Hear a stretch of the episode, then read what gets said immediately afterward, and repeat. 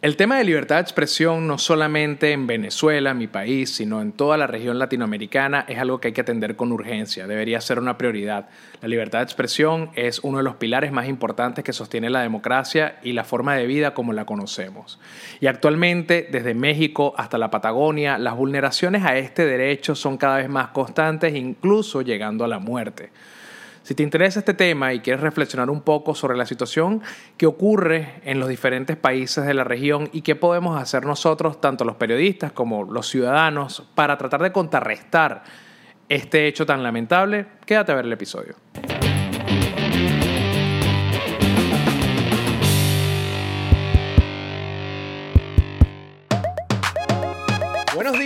Buenas tardes, buenas noches o lo que sea que su reloj esté marcando en este momento. Soy Melanio Escobar y esto que estás viendo y escuchando es estar cansadito de ser yo. Como lo comentaba en el intro, la situación de, de, vulneración al derecho de información, la prensa libre, la libertad de expresión, los periodistas, el derecho a estar informado, el, el derecho a congregarnos, el derecho a la asociación, todas estas cosas están siendo vulneradas de verdad, no solamente en Venezuela, aunque sea el caso que más conozco, es el que más manejo y el que yo he sufrido en carne propia, pero desde México hasta la Patagonia, gracias al crecimiento del autoritarismo en la región, el tema de la libertad de expresión es cada vez más peligroso, es cada vez más triste inclusive ver cómo una de las cosas que en lo personal para mí desde muy chico me interesó ser periodista y me gustaban las noticias y leía el periódico y para mí eso era un sueño que finalmente se hizo realidad. Es muy triste, es muy triste ver cómo todo lo que tú creías resultó ser una mentira.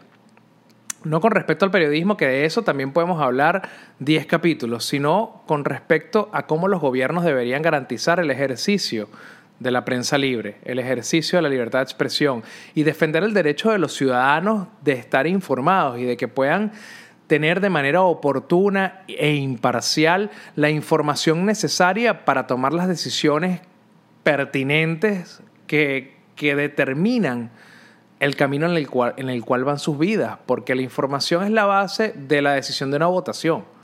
Por ejemplo, la información puede ser la diferencia entre la vida y la muerte. Lo vimos durante el COVID lo vemos durante desastres naturales.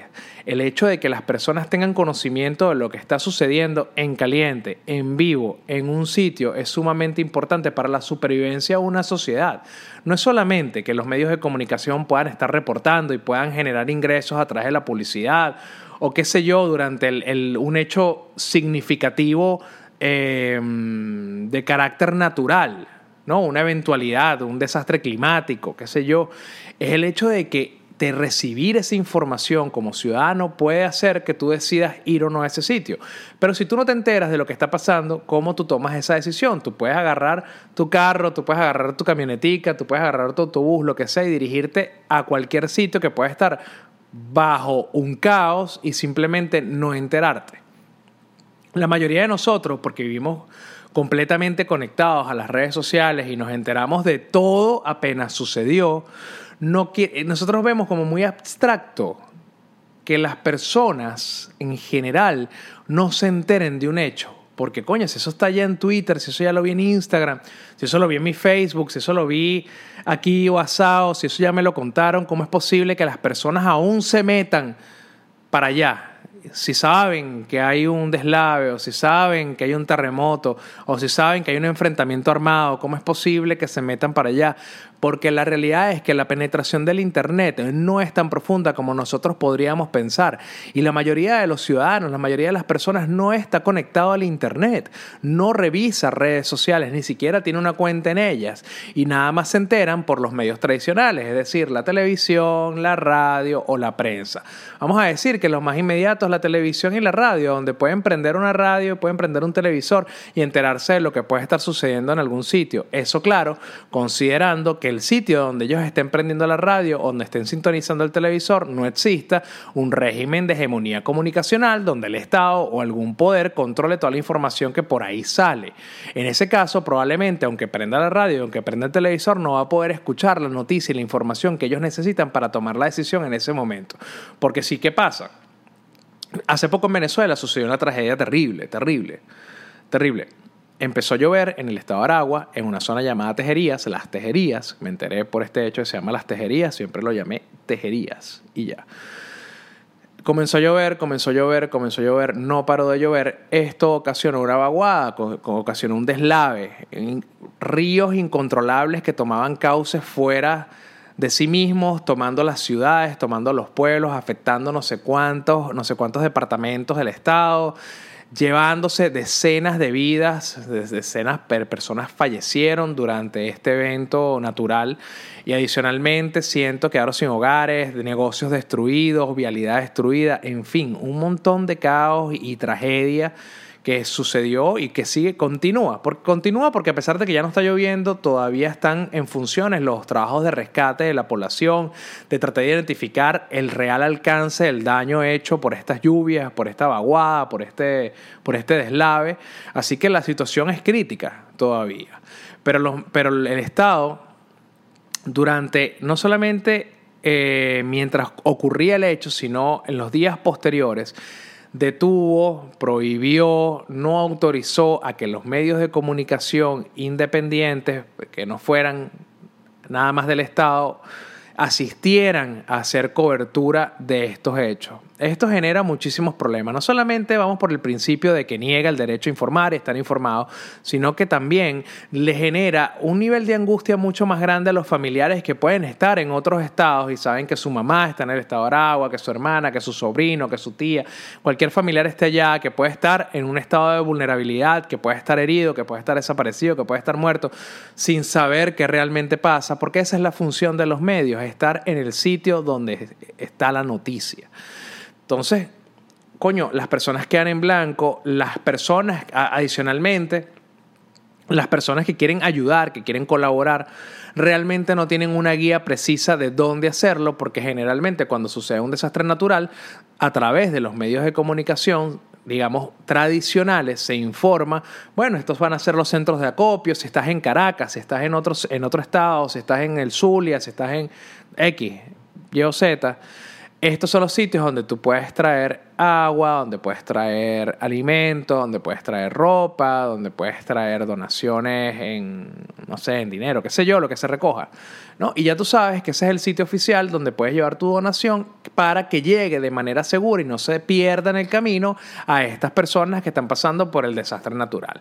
Nada de eso se permitió. Inclusive el gobernador del estado de Aragua llamó a los periodistas estorbo, pidió en televisión que no vinieran a estorbar. Y hasta cierto punto, ojo, jugando al síndrome de Estocolmo quizás, pero hasta cierto punto yo puedo entender en su cabeza primitiva lo que tal vez trató de decir en ese momento de que estaban realizando labores de rescate y que quizás personas no vinculadas a las labores de rescate podrían de alguna manera perjudicar el desarrollo de estas labores e inclusive ponerse en riesgo teniendo que ser también beneficiarios de estas labores de rescate. Esto es en mi cabeza imaginándome que existe algo de decencia dentro del chavismo, ¿no? Y entre un gobernador que le dice estorbo a los periodistas. Pero el asunto es que desde el Estado y las fuentes oficiales y, las fuerzas de seguridad no se le permitió el acceso a los medios de comunicación para poder hacer cobertura e informar a la población de lo que estaba pasando. Y esto es un pequeño, y esta es una pequeña muestra de cómo, de cómo el ejercicio de la prensa, cómo el ejercicio del periodismo es tan importante, sobre todo en desastres naturales e inclusive en desastres ocasionados por el hombre, cuando hay un enfrentamiento armado, cuando un... esto lo, vivimos en toda América Latina, esto no es algo exclusivo de Venezuela. Quizás por mucho tiempo en Venezuela fue...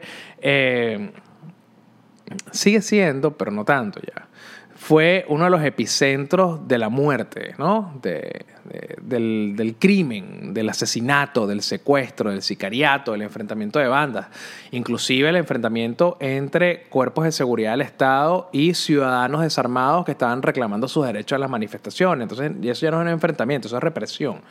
Pero lo que quiero decir con esto es que la problemática del intercambio de balas o del, del disparo de balas en la América Latina no es algo que excluye a los demás países que no son Venezuela. En, todos en todos nuestros países hay protestas, en todos nuestros países existe la represión, en todos nuestros países existen grupos armados que se enfrentan entre sí para discutir, disputar. Eh, eh, un territorio, una plaza, lo que sea, ¿no? Y también hay enfrentamientos entre cuerpos de seguridad y delincuentes, etcétera. Balas hay en todos lados. ¿Qué sucede cuando los medios de comunicación no tienen permitido hablar de criminalidad? Y sobre todo que no lo pueden hacer en vivo. Esa es una de las cosas más peligrosas que existe en Venezuela. Durante transmisiones en vivo tú no puedes hablar nada que tenga que ver con violencia, nada que tenga que ver con muerte, no puedes mencionar un montón de cosas desde armas, desde, bueno, si nos vamos al tema político, no puedes mencionar nada que tenga que ver con la política, que de alguna forma sea contrario al, al partido de gobierno y a los jefes de Estado, los 20 tipos que tienen secuestrado al país. No puedes mencionar nada de eso.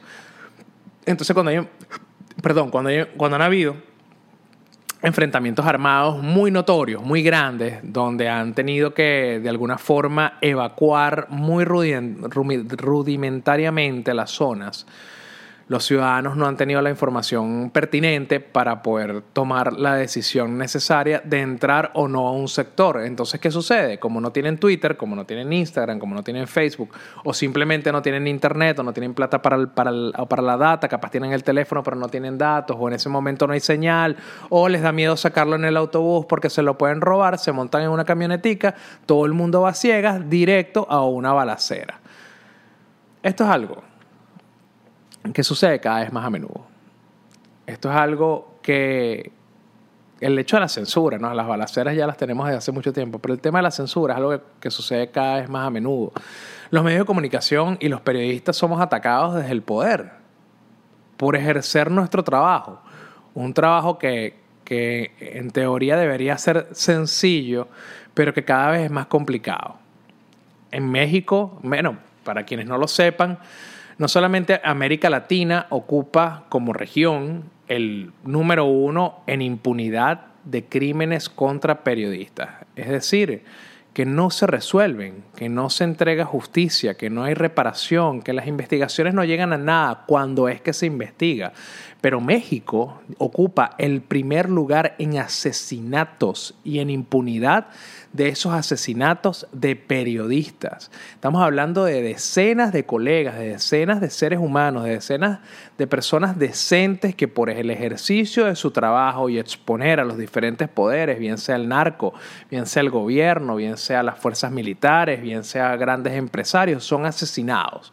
Así es simple. Y como todo el engranaje está corrupto y está manchado por el dinero sucio y por los intereses de los poderosos, no se generan investigaciones. Y cuando no se generan investigaciones, es imposible entregarle justicia y reparación a su familia o simplemente hacerle, aunque sea un parapeto, un honor al hecho de que estas personas fueron asesinadas durante el ejercicio de la libertad de expresión, el ejercicio del periodismo y de la prensa libre. Esta es, esto es más o menos el panorama. En El Salvador tenemos un presidente que acusa a Alfaro de golpistas, de corruptos, de financiados por el imperio para derrocarlo y cualquier cantidad de, de estupideces que están en el mismo guion de Cuba, que están en el mismo guion de Nicaragua, que están en el mismo guion de Venezuela, que están en el mismo guion de Argentina, que también pasa por Brasil, perdón, que también pasa por Brasil con Bolsonaro, que, que, que está empezando a ocurrir en Colombia con Petro.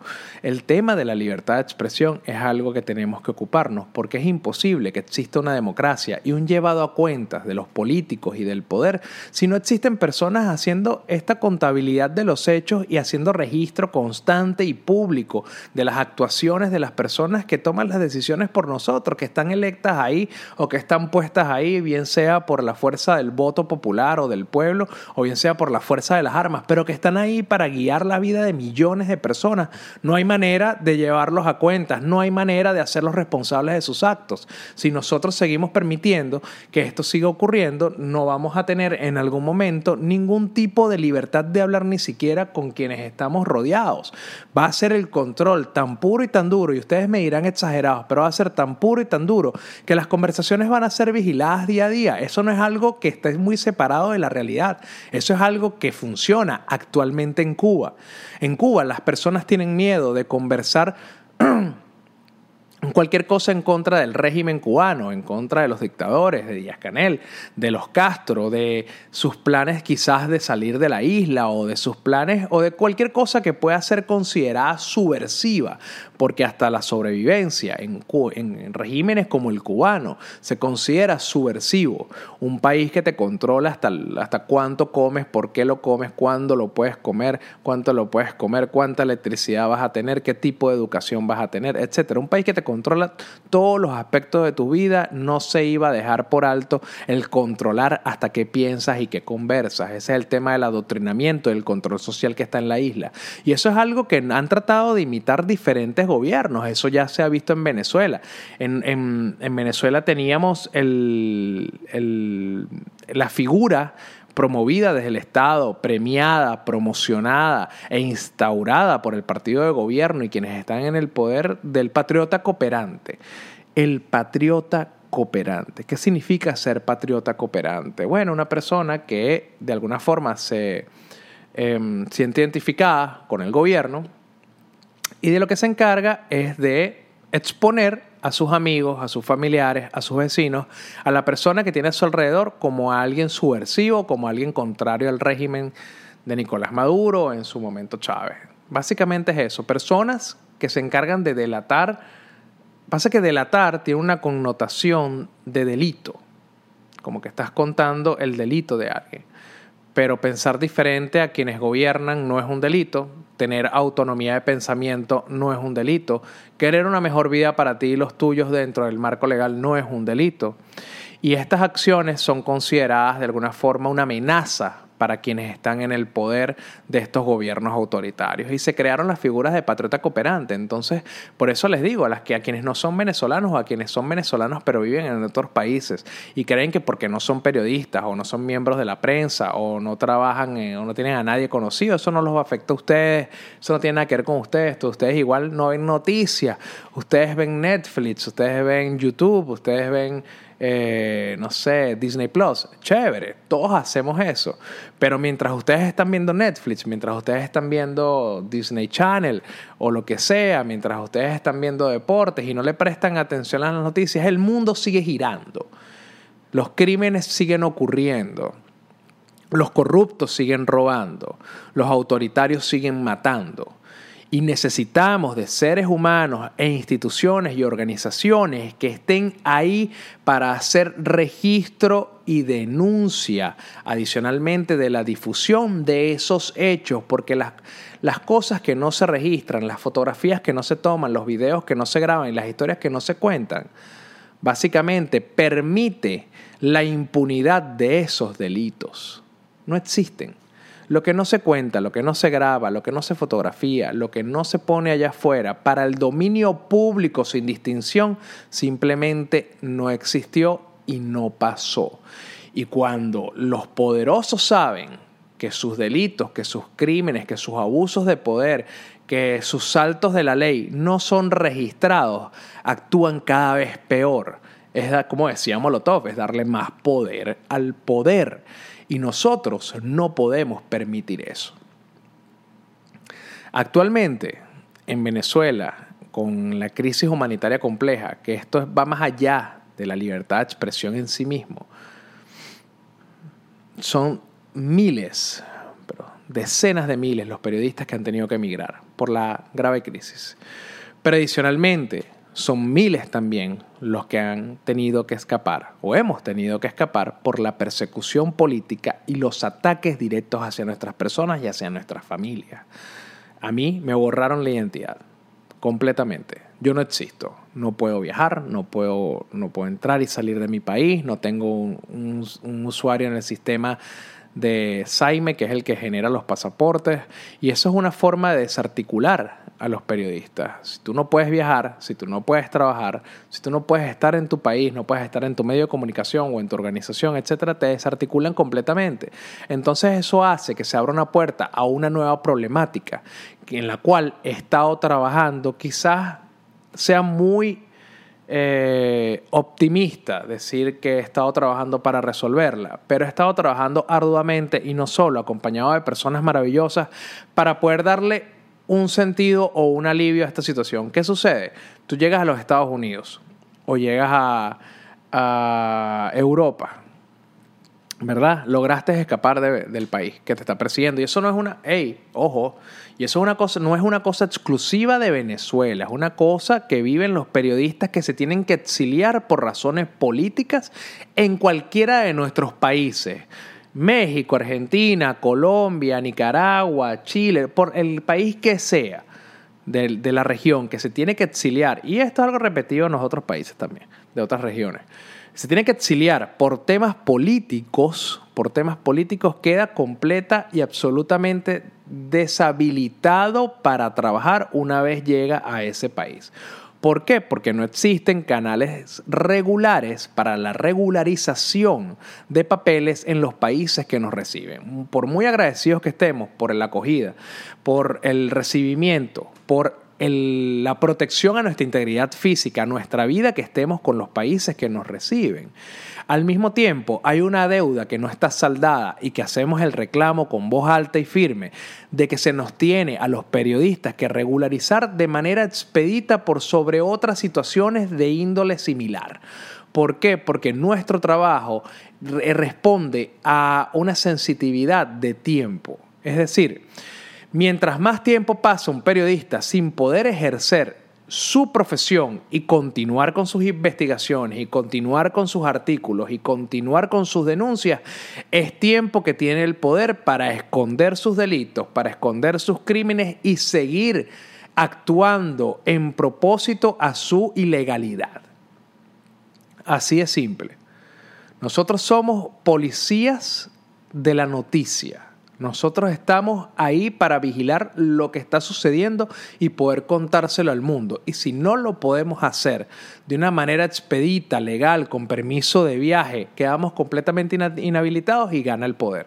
Así de simple. Y digo el poder, porque las problemáticas de cada país son diferentes. En nuestros países, en Nicaragua, en Cuba, en Venezuela, en El Salvador, en, eh, en México parcialmente, el tema es el autoritarismo ¿verdad? Pero también existe el narco. Existen las empresas petroleras, las empresas mineras, la minería legal e ilegal. Son poderes muy grandes donde en su actividad ocurren muchas cosas ilícitas. En el narco, obvio, pero en las otras, en las empresas, en las multinacionales que trabajan en, áreas, eh, en áreas protegidas de los diferentes países de nuestra región, Ahí ocurre mucha muerte, ocurre mucha corrupción, explotación. Bueno, tú, tú nómbralo y están.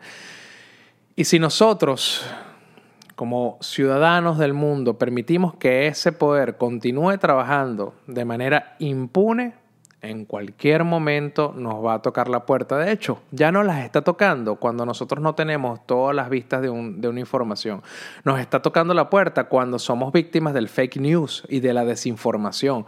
Cuando somos víctimas de un artículo falso en redes sociales que no tenemos forma de contrarrestar lo que está en Twitter con lo que está pasando realmente en el mundo, porque no existen cámaras ahí, porque nadie está transmitiendo, porque no hay una estación de radio que esté presente, porque no hay un periodista de un periódico levantando las, entrevistas y levantando toda la información necesaria para poder nosotros mismos determinar qué puede ser lo más cerca de la verdad o no. ¿Qué podemos hacer?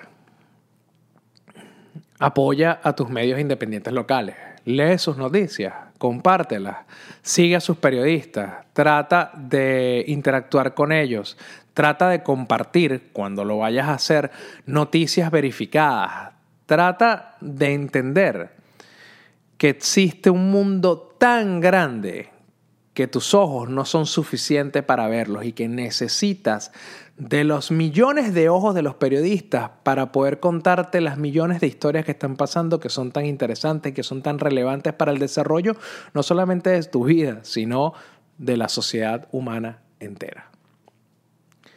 Desde Redes Ayuda, la organización que dirijo en Venezuela, estamos constantemente tratando de crear nuevas formas de comunicar y nuevas formas de saltarnos la censura y nuevas formas de proteger a los periodistas y de proteger a la libertad de expresión y a los medios de comunicación independientes. En ese sentido, ahorita estamos lanzando un concurso que se llama Revive la Noticia, que va para todos los venezolanos fuera y dentro del país que quieran inventar una forma innovadora de contar las noticias que los medios de comunicación independientes están actualmente investigando, realizando y publicando. Una forma diferente que pueda conectar con las nuevas audiencias y, así, y al mismo tiempo saltarse la censura que existe no solamente en Venezuela, sino en la región. Esa es una forma de ayudar. Tenemos que seguir inventando maneras de, de comunicar, maneras de contar las noticias. En, un mundo donde las personas pierden la atención a los tres segundos de un video, tenemos que ser lo suficientemente creativos para llevar esta información tan vital a todas las a todos los rincones donde hayan oídos que quieran escucharnos. Adicionalmente, estoy liderando un grupo de trabajo que se llama CLETS, que es el Consejo por la Libertad de Expresión en Venezuela, que busca básicamente devolver el tema de la libertad de expresión a la palestra pública y en un primer plano en la tarima principal. Hay tantos problemas en el mundo que a veces nos dicen, pero vamos a resolver primero esto y después nos ocupamos de la libertad de expresión. O vamos a atender esto que es prioritario y después nos encargamos del tema de los periodistas.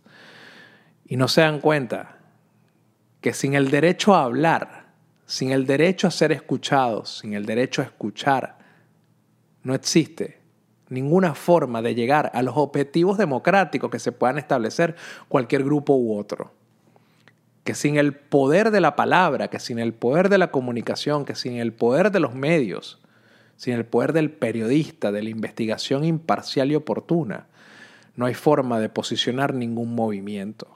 Y esto lo entienden los represores, lo entienden muy bien. Y por eso cercenan a los medios de comunicación y por eso nos obligan a escapar. Y por eso nos encierran en cárceles y por eso muchos poderes nos matan. Porque saben que con nosotros ahí ellos no pueden actuar impunemente. Esto fue cansadito de ser yo.